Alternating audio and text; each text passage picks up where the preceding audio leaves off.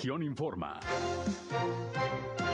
Entérese de los acontecimientos más importantes de la región Laguna con Sergio Painberg.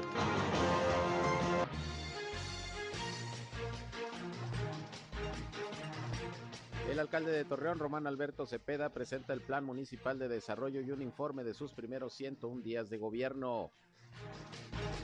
Valorará el gobierno de Durango dejar de usar el cubrebocas en espacios abiertos. Buenos números dejaron las vacaciones a los hoteleros de la laguna. Sin contratiempos, hoy el regreso a clases presenciales en la comarca lagunera luego del periodo vacacional.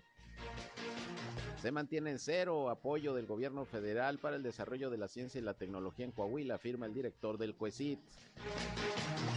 Otro ciclista muere en accidente en Gómez Palacio. También en Gómez Palacio, controlado un nuevo incendio que se registró el día de ayer en el relleno sanitario. Anuncia el Club Santos y el gobernador Miguel Ángel Riquelme que jugará la selección nacional en el territorio Santos Modelo.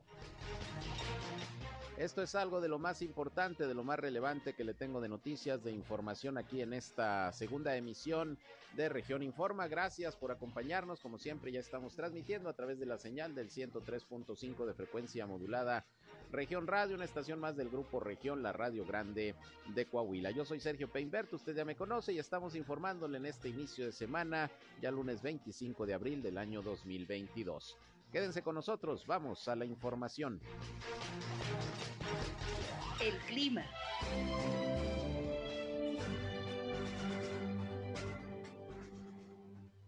Tenemos temperaturas calurosas el día de hoy, amanecimos una temperatura mínima de 20 grados centígrados, hoy por la tarde alcanzamos los 37 o 38 grados centígrados, tenemos cielo despejado a medio nublado hacia las horas de la noche, vamos a empezar a sentir un viento eh, fuerte hacia las horas de la noche, incluso por manera, vientos de 35 hasta 40 kilómetros por hora, y con un 60% de posibilidad de precipitación ligera hacia las horas de la noche también, Sergio. El clima. Bien, pues ahí está José Abad Calderón, previsor del tiempo de la Comisión Nacional del Agua, que muy temprano siempre nos da el reporte climatológico. Mucho calor ayer en la comarca lagunera, 41 grados centígrados. Hoy andaremos hasta por los 39 grados. Y bueno, pues hay que tomar las precauciones del caso ante esta fuerte onda cálida que tenemos ya desde hace varios días para hacer primavera, mucho calor en la comarca lagunera y bueno, pues ahí está la información como todos los días. Gracias por su atención, por su compañía en este espacio. Ya saben que además de informarles, les invitamos a que entren en contacto con nosotros si tienen sobre todo algún reporte, hay algún problema en su comunidad, en su calle, en su colonia, en su ejido, desean la atención de alguna autoridad, pues comuníquense con nosotros, aquí estamos como siempre listos para informarles y para atenderles también. Nuestra línea telefónica 871-713-8867, 871-713 8867. Nos pueden llamar o mandar mensajes de WhatsApp. Les recuerdo que también estamos en las redes sociales y medios digitales. Nos encuentran en Facebook y en Instagram en región 103.5 Laguna. Ya estamos también transmitiendo en vivo y en directo nuestro espacio noticioso por Facebook Live. Un saludo a quienes nos siguen a través de esta red social. Y ya saben que a mí me encuentran en Sergio Peinber Noticias, en Facebook, en Twitter, en YouTube, en Instagram y en sergiopeinber.com, mi portal web de información que les invito a visitar. También por ahí, como siempre, están nuestros enlaces para que nos escuchen en nuestras transmisiones de radio. Y sin más, vámonos con lo más importante hoy en la información.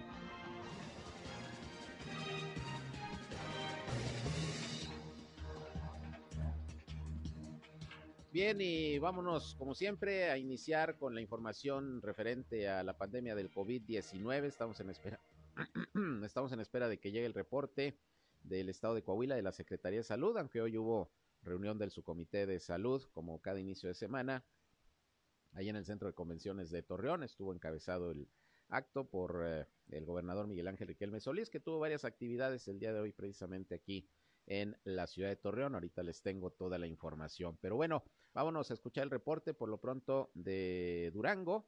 Hoy por la mañana, Sergio González Romero, secretario de Salud, junto con el gobernador José Rosa Saispuro hablaron de las circunstancias en estos momentos de la pandemia del COVID-19, números sumamente bajos. Ayer, de hecho, en Coahuila, cero contagios, cero fallecimientos se reportaron, apenas nueve personas hospitalizadas en toda la entidad y pues ahí la llevamos, ahí la llevamos y nos seguimos cuidando y si continuamos con todo el proceso de vacunación vamos a ir saliendo todavía más de esta emergencia sanitaria. Vamos a escuchar primero a Sergio González Romero con el reporte de casos en Durango al día de hoy. Vean que llegamos a 65.914 positivos con 3.437 defunciones. Es importante anotar que en las últimas dos semanas no hemos tenido defunciones. Hoy no reportamos ningún caso y son 74 los activos en donde predomina Durango, el municipio de Durango, Gómez Palacio y Sandimas como los que tienen activos en los últimos 14 días. Bien, pues ahí está cómo están los números de la pandemia del COVID-19, números bastante bajos también en Durango. Y bueno, eh, se le preguntó al doctor Sergio González Romero si pues ya está en condiciones la entidad pues para empezar a levantar algunas restricciones como se ha hecho en otras entidades, incluso en Coahuila, como el eh, ya no utilizar el cubrebocas en los espacios abiertos, en algunas eh, entidades y en la Ciudad de México, por ejemplo, ya también ya se retiró el uso de del gel antibacterial, del termómetro, de los tapetes sanitizantes a la, entrada de, a la entrada de los espacios públicos. Y bueno, pues son medidas que se van retirando una vez que va siendo mayor el control de la pandemia. ¿Qué pasa en Durango con estas acciones? Se van a dejar todavía más tiempo, sobre todo lo relacionado con el uso del cubrebocas. Bueno, pues se le preguntó ya al secretario, dijo que esto se va a valorar, a ver si comienzan a levantarse, repito, algunas restricciones. Esto dijo también Sergio González Romero. Nosotros vamos a reunir pronto la Comisión de Seguridad en Salud, pero definitivamente a cómo van las cifras en que las últimas dos semanas no hemos tenido defunciones y la última semana nada más fueron 31 casos positivos, pues eso nos da aliento para pasar a, a la siguiente etapa. He visto que aún eh, en algunos lugares hay hasta tapetes, este, la temperatura, el gel, pues eso ya ahorita está demostrado que, que no tienen mucha utilidad desde el punto de vista epidemiológico y es lo que vamos a analizar. El uso de cubrebocas definitivamente seguirá en espacios cerrados y en espacios abiertos pues se va a valorar porque eh, definitivamente eh, la evolución es buena, pero no quitar la mira de, China, cómo están sufriendo ahorita por las, eh, esta ola que los ha afectado gravemente y es lo que menos queremos nosotros. Afortunadamente en vacunación vamos muy bien y esperamos seguir haciéndolo en el transcurso de este mes. Bien, pues ahí lo que comentó el doctor Sergio González Romero, así que todavía se va a revisar en el seno del Comité Estatal de Seguridad en Salud, qué es lo que se puede eh, quitar ya de restricciones, cuáles deben de continuar y sobre todo pues lo más eh, común que ha estado ocurriendo ya en algunas entidades es el retiro del uso del cubrebocas en espacios abiertos. En Nuevo León incluso ya se determinó que se retire el cubrebocas en espacios cerrados, es opcional, pero bueno, vamos a ver en Durango cómo se ponen las cosas. Que de hecho también el gobernador José Rosa Saizpuru el día de hoy pues destacó precisamente el hecho de que Durango se encuentra en estos momentos y seguramente será en los próximos días como una de las entidades con más baja incidencia de contagios del COVID-19, así como de fallecimientos y hospitalización. Vamos a escuchar lo que sobre esto dijo es el gobernador José Rosa Saizpuru eh, en cuanto a este tema. En unos momentos vamos a tener lista la información y el audio de lo que dijo el gobernador y como le comento, pues hoy estamos en espera nada más de que llegue el reporte también en Coahuila de la situación del COVID-19. Siempre los lunes se tarda un poquito más en llegar porque hay reunión del subcomité de salud aquí en la comarca lagunera que encabeza el gobernador Miguel Ángel Riquelme Solís como todos los lunes. Y bueno, destacar también que se regresó a las clases presenciales el día de hoy, de lo cual le tengo información luego de terminado el periodo vacacional. Ahora sí vamos a escuchar a José Rosa Saizpuro. Esto dijo sobre cómo está la incidencia de COVID en Durango. últimas semanas no hemos tenido ningún de, deceso, no hemos, uh, los contagios son muy bajos y hoy el semáforo epidemiológico eh, sigue en el nivel más bajo, estamos a partir de esta semana en el 0 4.5, ¿qué quiere decir? Que es de los niveles más bajos. Pero tenemos que seguirnos cuidando. Esa es la única manera de poder eh, garantizar la salud sobre, y sobre todo de cuidar la vida, que es lo más importante. Así es que eh, finalmente invito a todos los ciudadanos a que sigamos actuando con responsabilidad, a que acudamos a los módulos que están establecidos en cada uno de los municipios de nuestra entidad para que nos apliquemos la vacuna. Tenemos las vacunas suficientes, así es que eh, si participamos todos, si cumplimos con nuestra tarea, estoy seguro que Durango será eh, cada día una entidad que tenga un mejor cuidado de la salud de las familias.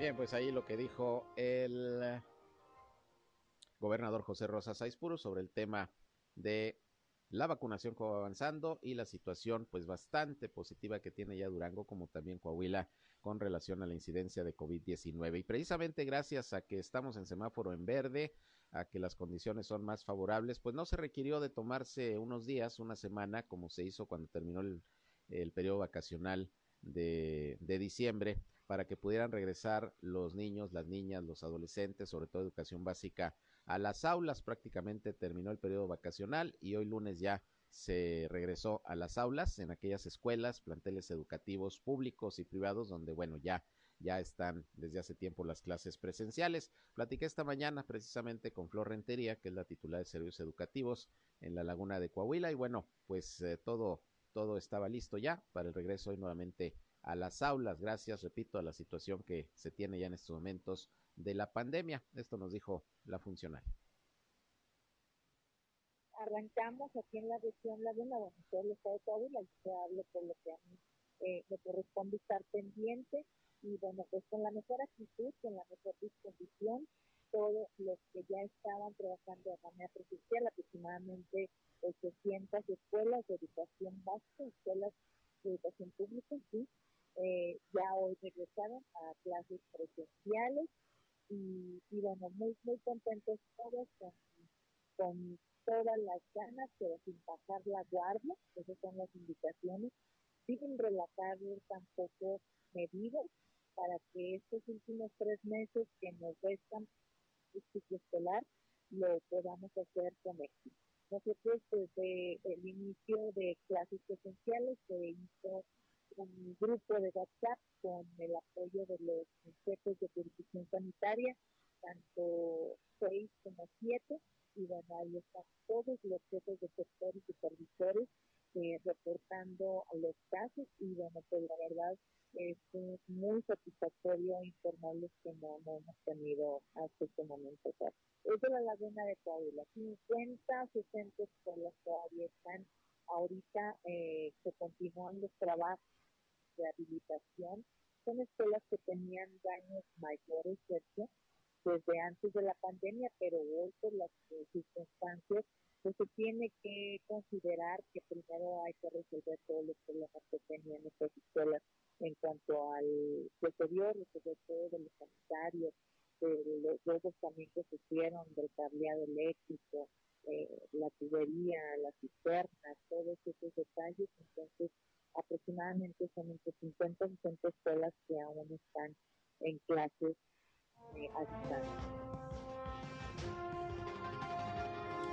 Pues ahí tiene usted, regreso a clases presenciales, que por cierto surgió ahí un comunicado falso de la Secretaría de Salud de Durango donde se decía que todavía no iba a ser el regreso a clases presencial el día de hoy, lo cual desmitió la dependencia y bueno, pues también regresaron a clases de manera presencial en la laguna de Durango. Flor Rentería, la titular de servicios educativos en la laguna de Coahuila, nos dijo también que fue positivo el que en esta eh, temporada vacacional, pues no hubo ni actos vandálicos ni robos en la mayoría de las escuelas eh, de educación básica, como generalmente ocurre en, en, los periodos vacacionales. Qué bueno, porque pues muchas de estas escuelas que todavía no regresan a las clases presenciales es precisamente, entre otras cosas, por los actos vandálicos, robos y el deterioro que sufrieron durante la pandemia, que ya afortunadamente son pocas, de la Laguna dijo son 50, 60 escuelas, ya 800 están en las clases presenciales y bueno, pues están en espera de que terminen los trabajos y las obras de rehabilitación, eh, precisamente para que puedan regresar a las clases los alumnos de estos planteles educativos. Bien, y hablando de los eh, periodos vacacionales, bueno, ya terminamos el de Semana Santa y Pascua. Y bueno, les fue bien a los hoteleros, a los hoteleros de la comarca lagunera, sobre todo de Torreón, tuvieron una buena ocupación, buena derrama económica y de eso platiqué esta mañana con Elías Rodríguez, quien es el presidente de la Oficina de Convenciones y Visitantes y esperan pues cerrar también más o menos con el mismo nivel promedio de ocupación este 2022. Se va recuperando la actividad turística y hotelera. Esto dijo Elías Rodríguez. Salió muy bien, este, cerramos con un 46.5% de ocupación que la verdad es muy favorable. De hecho, hasta en comparación con el 2019 estuvimos más altos en este año, entonces es un muy buen indicador de que ya las cosas van mejorando mucho. En cuestión de ocupación hotelera, de enero a la fecha, este, lo cerramos en, en enero con un 34%, febrero 44% y, y marzo lo cerramos con un 52%. Entonces esto habla de que vamos recuperándonos muy bien. Nuestra meta para este año es cerrarlo con un 45% y yo creo que la vamos a superar. Nos visitaron de varias partes aquí de, de México, pero sobre todo venían de Durango, venían de Monterrey, este, entre otros destinos. Lo, que, lo principal es el Puerto Novas, a lo, a lo que más frecuentan, que la verdad es un, un, un atractivo muy, muy importante ya para aquí, para la región Laguna, y sobre todo que se está fortaleciendo día con día, ya que cuenta con los restaurantes, va a contar con restaurantes, el observatorio, teleférico y ahora que se pusieron los dinosaurios, es algo que, que visita mucho las familias.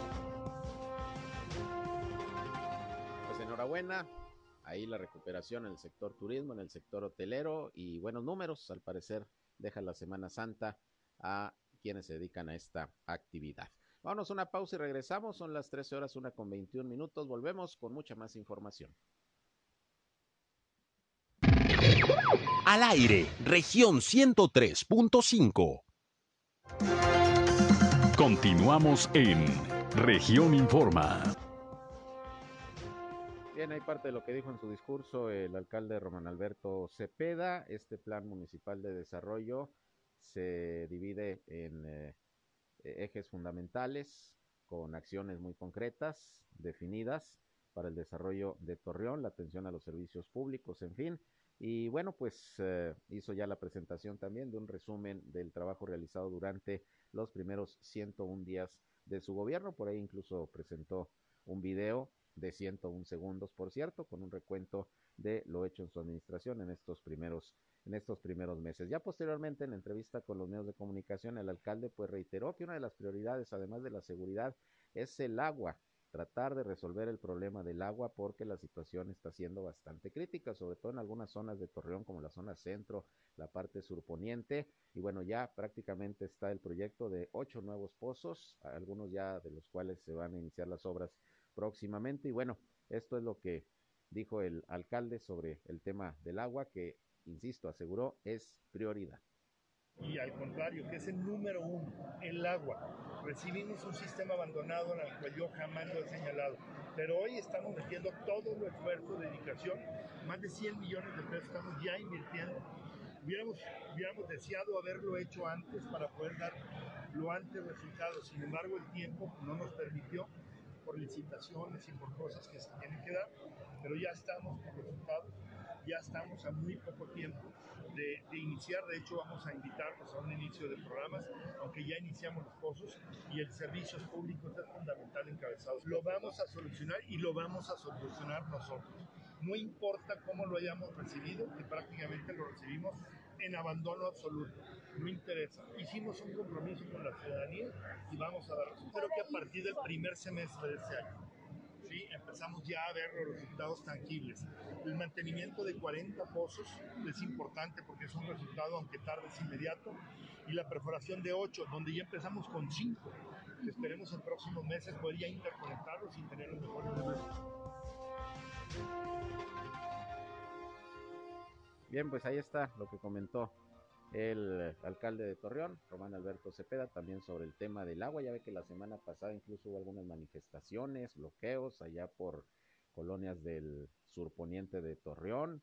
se quejó el presidente de la Cámara de Comercio también de la falta de agua en los negocios en la zona centro y bueno, pues así, así las circunstancias. Esperemos que esto se vaya resolviendo porque tenemos reportes, por ejemplo, de la colonia Ampliación Los Ángeles que tiene días que no sale ni gota, no se llenan ni siquiera las cisternas para la gente que tiene eh, sus hidroneumáticos, ni así están teniendo un buen abasto de agua, entonces ojalá que esto se resuelva pronto. Bien, en otras cosas tengo aquí en el estudio, me da mucho gusto recibir a Wendy Félix Hernández, ella es coordinadora estatal de cirugías de mínima invasión de la Secretaría de Salud en el estado de Coahuila. Wendy, pues bienvenida, gracias por estar con nosotros. Muchas gracias, gracias. ¿Quieres acomodarte un poquito el micrófono? Ahí está. Bien. Muchas gracias, gracias bueno, por el pues espacio. hay al parecer eh, actividades importantes que en esta materia de las cirugías de mínima invasión están llevando a cabo y algunos programas que también están impulsando. Platícanos, por favor. Así es, venimos eh, con el programa de Cambiando Vidas, el cual inicia sus actividades en el año 2018,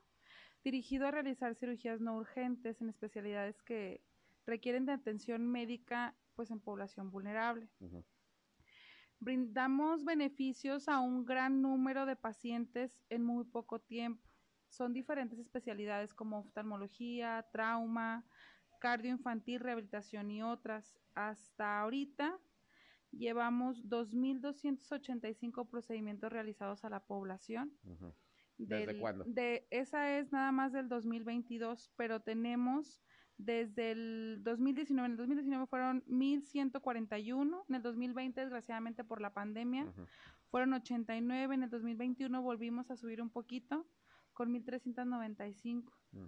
y vamos poco a poco. Este fin de semana vamos a tener una campaña de cardiopatías congénitas para, dirigida para niños, la cual vamos a realizar en el Hospital General de Torreón, con el apoyo del doctor Roberto de Jesús, cardiólogo pediatra, este, y pues nos va a acompañar nuestro secretario, eh, la señora Marcela, y vamos a estar ahí apoyando a todos los chiquitines. Se pretende recibir más de 150 niños para poder apoyarlos con el- los diagnósticos de cardiopatías. No nada más se queda en el puro diagnóstico. Mm. Posterior a eso, si requieren de algún tratamiento no invasivo o invasivo, poder ayudarlos. Cuando se le diagnostica algún problema a, a los niños, eh, ¿a dónde se turnan o, o- o qué facilidades les dan para, para intervenirlos en dado caso? Claro, eh, una vez que ya eh, está el diagnóstico hecho, el doctor Teo, al igual que la doctora Katy en diferentes ciudades de, de Coahuila, ellos siguen monitorizando a los pacientes, los seguimos viendo, posterior a eso seguimos con su tratamiento. Como les comento, si no es no invasivo, si es con medicamento, los apoyamos y si es cirugía, que requiera cirugía, buscamos los medios para poder apoyarlos con las cirugías. Eso es. Entonces, repítenos cuándo y dónde es. Va a ser el día 30 de abril en el Hospital General de Torreón, en el área de consulta, a partir de las 9 de la mañana. Si se les pide llamar para poder registrarse, ya que el número pues es un cupo un poco limitado, a pesar de que son 150, ya llevamos bastantes.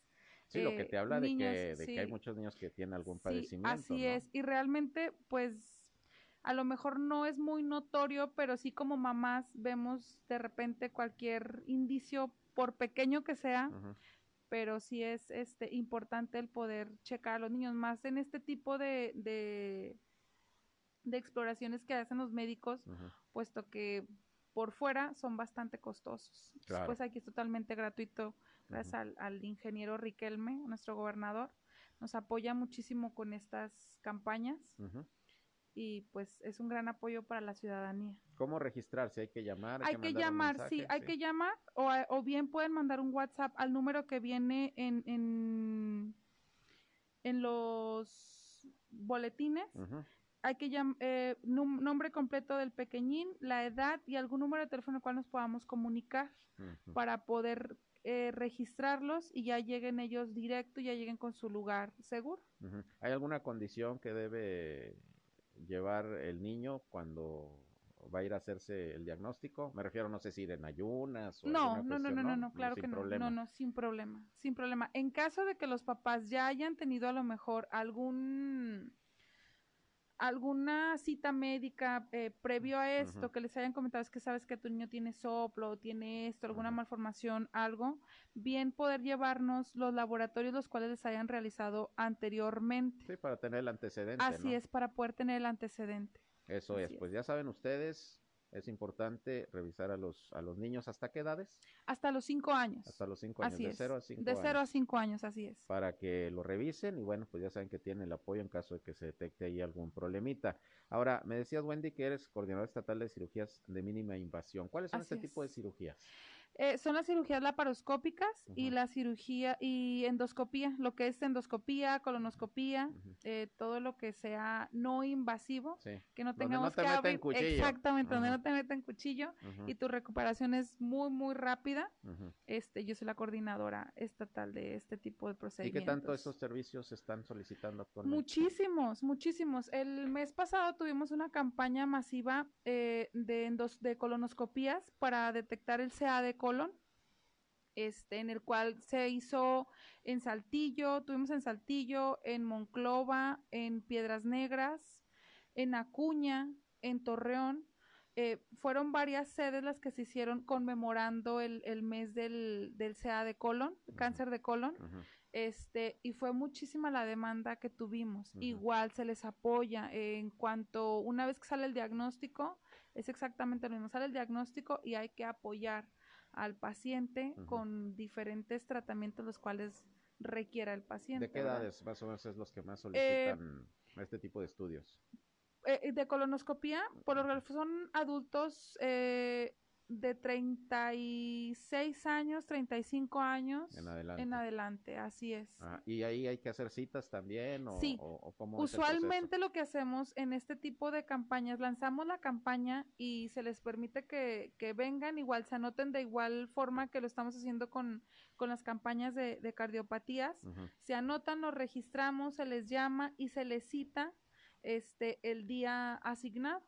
Se les deja saber y ya posterior a eso realizamos el ¿Dónde las hacen? ¿En el. Hospital General? Las hacemos en el Hospital General de Torreón. Claro. Bueno, son aquí y se hacen en Saltillo, Sí. en Monclova, en Acuña, en los hospitales de, de estas ciudades. Que lo importante aquí es que se ha vuelto a retomar precisamente todo este trabajo, ¿no? Porque la pandemia es. Sí, acabó con interrumpió todo. muchas cosas, ¿no? Así y gente que a lo mejor necesitaba un estudio, una cirugía, pues espérate tantito porque estamos con el COVID. Sí, y desgraciadamente pues se ven nuestros números, este, todo lo que, lo que bajó y pues sí ya toda la población que dejamos de, de apoyar, pero ya poco a poquito estamos recuperando todo eso y poder eh, apoyar a la población que tanto lo necesita. Muy bien, Wendy, repítenos por favor a dónde se puede comunicar la gente que quiera llevar a su niño, a su niña a, a- a la revisión de las cardiopatías para que lo tengan bien presente y acudan el día 30. El día abril, ¿verdad? 30, El mero día es. del niño. El mero día del niño. Aparte que va a haber muchas sorpresas para Ah, los bien, chiquitines. sí. Sí. este es en el Hospital General de Torreón. A, la, a partir de las 8 de la mañana vamos a estar ahí. De igual forma, les paso el número de teléfono para que me puedan mandar mensajito o llamar directamente. Es con nada de Saltillo, es 844-504-6009. Tenemos asignado un horario, pero ahorita está abierto. Entonces es A la hora que a quieran. la hora que quieran, nada más ya después de las 10 de Sí, la sí, noche sí, ya, no, ¿verdad? Ya que dejen dormir. Así es, pero sí, con todo gusto los vamos a estar apoyando. Repitiendo nuevamente el número, 844-504-6009. Muy bien, pues ahí está la invitación para que asistan el 30 de abril, ahí estarán los especialistas y vale la pena pues que le hagan la revisión a, a su chiquitina, a su chiquitina por si tiene algún problema, ¿no? Así es, así es. Wendy, ¿algo que quieras agregar? No, sería todo que los esperamos ahí el día 30, este, por mínimo que sea el, el, la, el síntoma o signo que tenga el bebecito, el niño, por favor acudan, es muy, muy importante, más que todo esto es gratuito, gracias a, a nuestro gobernador ingeniero Riquelme Solís. Muy bien, pues estaremos pendientes y ojalá que, que muchas personas puedan acudir y pues atender a sus, a sus niños, a sus niñas en caso de cualquier problema, Así es. ¿verdad? Muchísimas Muchas gracias. gracias, a Wendy Félix Hernández, es coordinadora estatal de cirugías de mínima invasión de la Secretaría de Salud de Coahuila. Son las 13 horas, la una con 41 minutos. Voy a otra pausa y regreso porque hay más información. En un momento regresamos a Región Informa.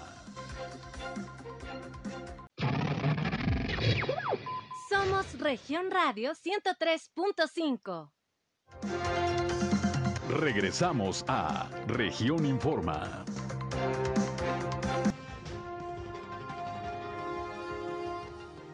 Bien, vámonos con más información. Y fíjese que como le decía al inicio de este espacio, hubo una rueda de prensa hace un ratito ahí en el Centro de Convenciones de Torreón que encabezó el gobernador Miguel Ángel Riquelme Solís junto con el presidente eh, del grupo Orlegui, eh, Alejandro Irarragorri, porque anunciaron juegos de la selección mexicana de fútbol aquí en el territorio Santos Modelo, pues ya todo esto previo al Mundial de Qatar. Y bueno, yo le agradezco a mi compañera periodista de deportes, Maribel Rangel, que nos haga esta colaboración especial para este espacio en Grupo Región. ¿Cómo estás, Maribel? Muy buenas tardes. Gracias, Sergio. Muy buenas tardes. Te saludo con mucho gusto. Sí, todavía estamos aquí en el centro de convenciones porque hace unos momentos terminó esta conferencia, esta rueda de prensa donde, bueno, como ya lo comentas, estuvo Alejandro Iraragorri, que es presidente del Grupo Orlegui, acompañado del gobernador eh, de Coahuila, el ingeniero Miguel Ángel Riquelme, el alcalde de esta ciudad, Román Alberto los eh, jugadores de selección mexicana, tanto como Párez Borgetti y Osvaldo Sánchez, eh, para hacer, Dante Lizalde también estuvo presente para hacer la, el anuncio oficial de los Juegos de la Selección Mexicana que se estará eh, realizando aquí en el territorio de Santos Modelo el próximo 11 de junio, así es. Bueno, déjame decirte que el 11 de junio la selección mm, varonil, bueno, estará participando, eh, más bien estará eh, enfrentando en el partido de la Liga de Naciones de la CONCACAF ante Surinam el 11 de junio a las 9 de la noche en el TCM. Además, de dos juegos de preparación de la selección femenil contra la selección de Perú. Esos encuentros serán los días tanto 25 y 28 de junio y bueno, es por eso que se reunieron precisamente para dar a conocer el día de hoy esta, esta noticia. Alejandra, pues bueno, nos comentaba que obviamente está contento de que, la, de que la comarca lagunera esté siendo tomada por la selección, aunque bueno, también tocó, por supuesto, el tema de Santos, que dice que eh, el que Santos esté en este mal torneo, bueno, no lo tiene nada contento. También, pues bueno, tanto Osvaldo Sánchez como Jared eh, hablaron de, de lo, lo, pues que, que les da mucho orgullo, dice, porque a fin de cuentas, como ellos ya se sienten laguneros, que, que volteen a la comarca lagunera para que se albergue este tipo de eventos, dice, siempre va a ser motivo de orgullo, motivo para disfrutarse, por supuesto, para que la afición pueda apoyar a la selección mexicana y este y que demuestren que es una de las mejores aficiones que hay aquí en la comarca lagunera. Y no solamente en la comarca lagunera sino prácticamente dura en todo México. Así es que eh, bueno eso fue prácticamente lo que sucedió aquí hace unos momentos. Obviamente nos comentaron que en las próximas semanas bueno se va a hacer así como que un estudio para ver cuál podría ser la derrama económica que va a dejar precisamente estos tres de selección, tanto el de la varonil, que es, como ya les comentamos, el 11 de junio, y también la femenil, que serán dos de amistosos. Así es que, bueno, ahí está la información. La próxima semana nos, comentará Dante Elizalde, que será la próxima semana cuando eh, empiecen ya con lo que será la venta de los boletos, a informar cómo van a ser precisamente los costos para que la gente, bueno, se vaya organizando de cara a lo que será esos, esos partidos. Muy bien, a ver, entonces repítenos las fechas. Viene primero la varonil, ¿verdad? Primero es la varonil, el próximo 11 de junio a las 9 de la noche en el TCM. Este partido es un juego de Liga de Naciones de la CONCACAF, México contra Surinam, ese es el primero. Después, dos juegos de preparación de la selección femenil contra la selección de Perú. Esa va a ser eh, los días 25 y 28 de junio. El 25 será a las 8 de la noche ya está confirmado que será en la cancha principal. El segundo partido de la selección mexicana eh, femenil será en la cancha de entrenamiento del TCM el 28 de junio con horario por definir. ¿A partir de cuándo los boletos para quienes quieran ir? A partir de la próxima semana, Santos va a empezar con la dinámica en sus redes sociales y obviamente, bueno, nos van a dar a conocer a nosotros los medios para decirle a la afición. A partir de la próxima semana nos comentaba Dante que será eh, cuando se inicie lo que es la venta de los eh, boletos. Bueno, pues ahí está, viene la selección mexicana de fútbol, la varonil, la femenil, y pues una buena noticia, Maribel, sin duda, luego de las tristezas que nos hace pasar el Santos, ¿no? Como ayer. Sí, pues, fue lo que, fíjate que yo le pregunté a Alejandro, ahorita le dije, porque ya al final se eh, atendió los medios de comunicación de deportes y yo le pregunté, ¿estás contento? Y me dice, sí, sí, porque bueno, es bueno que nos volteen a ver, a ver la selección, dice, pero no, porque Santos, pues no, eh, la verdad hay que reconocer que meo y todo.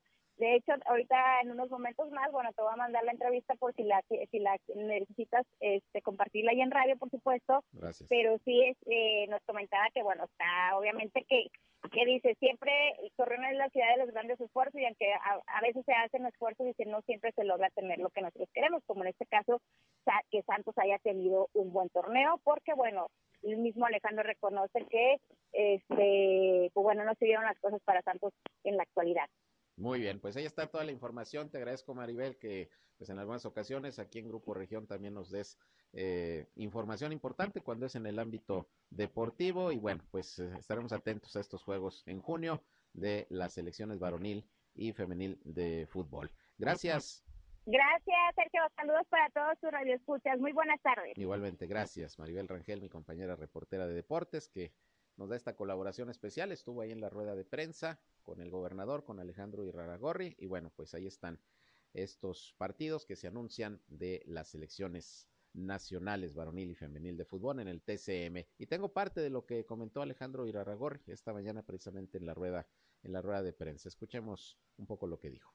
Y en el Inter, el último partido oficial de competencia que juega la selección masculina, lo tendremos aquí, en el Estadio Corona, en territorio Santos Modelo, y eso es gracias al apoyo de nuestro gobernador y nuestro alcalde a creer en el deporte como medio de transformación y a nuestros grandes aliados, Peñoles, Soriana, Lala y Simsa, que tienen esa gran convicción de sumar a través del deporte. Agradecemos enormemente a la federación, Nacho, eh, la confianza de que sea aquí ese partido oficial en ese camino hacia el Mundial.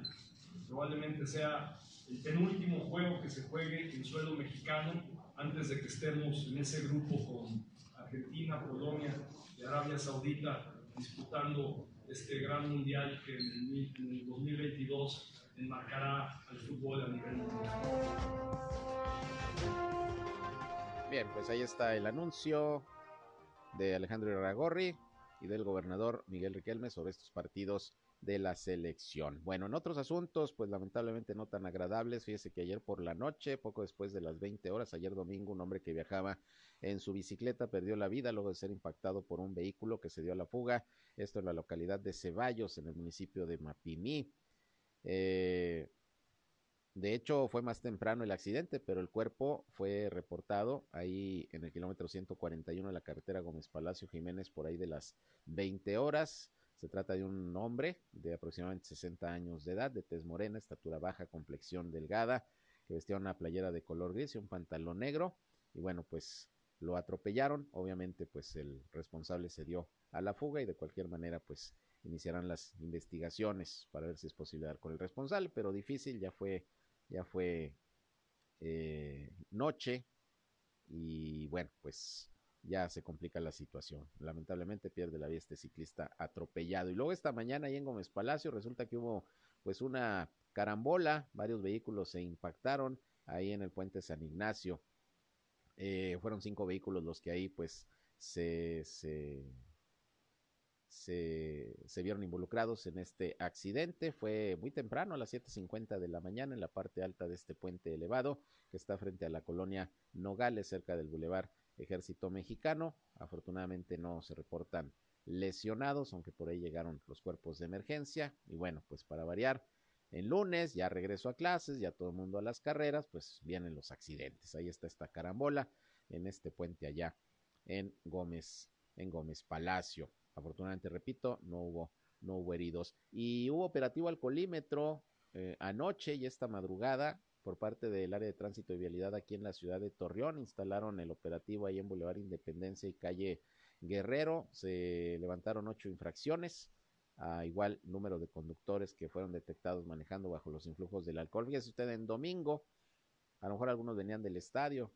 eh, no sé, o de, de, cenar o de ir por ahí algún bar luego del partido de fútbol. Digo, quiero pensar porque era domingo eh, y la madrugada de lunes se hizo este operativo y de todas maneras sí fueron eh, detectados y sancionados conductores manejando bajo los influjos del alcohol, según informó el área de tránsito. Fueron alrededor de ocho los infractores que se detectaron ahí en este, en este punto de revisión. Finalmente les comento que hoy por la mañana, además de todas las demás actividades que ya le comenté que tuvo el gobernador Miguel Riquelme aquí en Torreón, bueno, el primero que tuvo fue a las nueve de la mañana, ahí en la plaza principal de la colonia Ciudad Nazas, en donde arrancó hoy un programa de apoyo social para esta ciudad. Se va a dar apoyo alimentario, mejora de servicios públicos, entrega de insumos a la salud y bueno, es un programa social muy amplio que inicia aquí en Torreón, pero que se está haciendo también en todo el estado.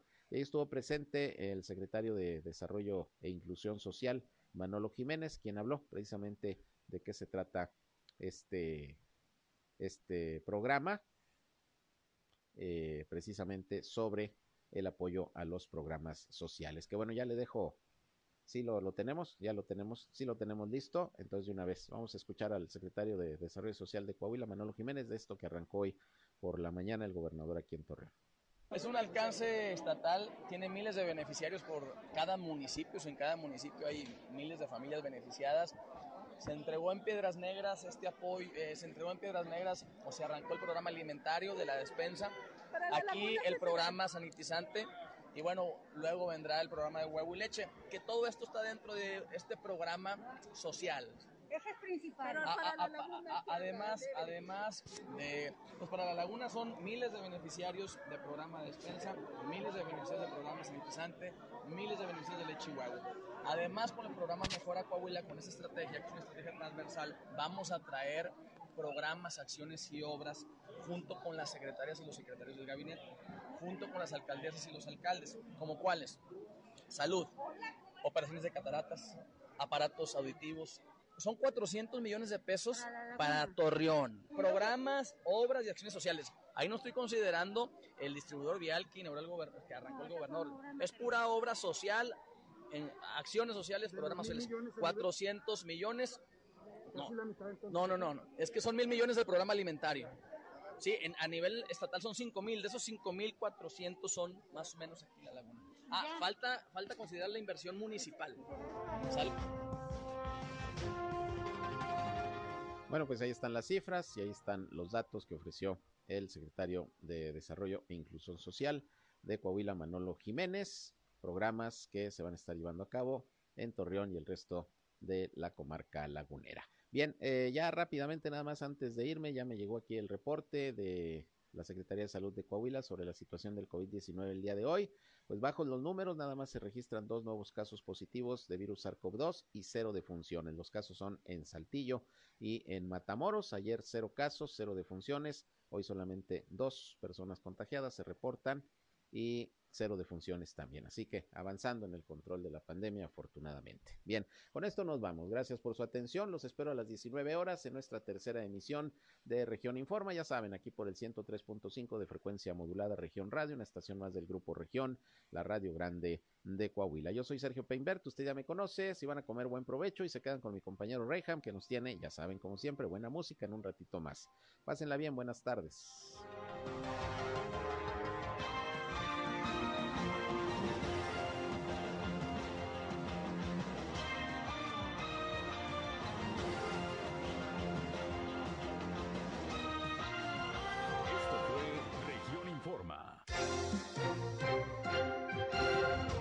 Está al tanto.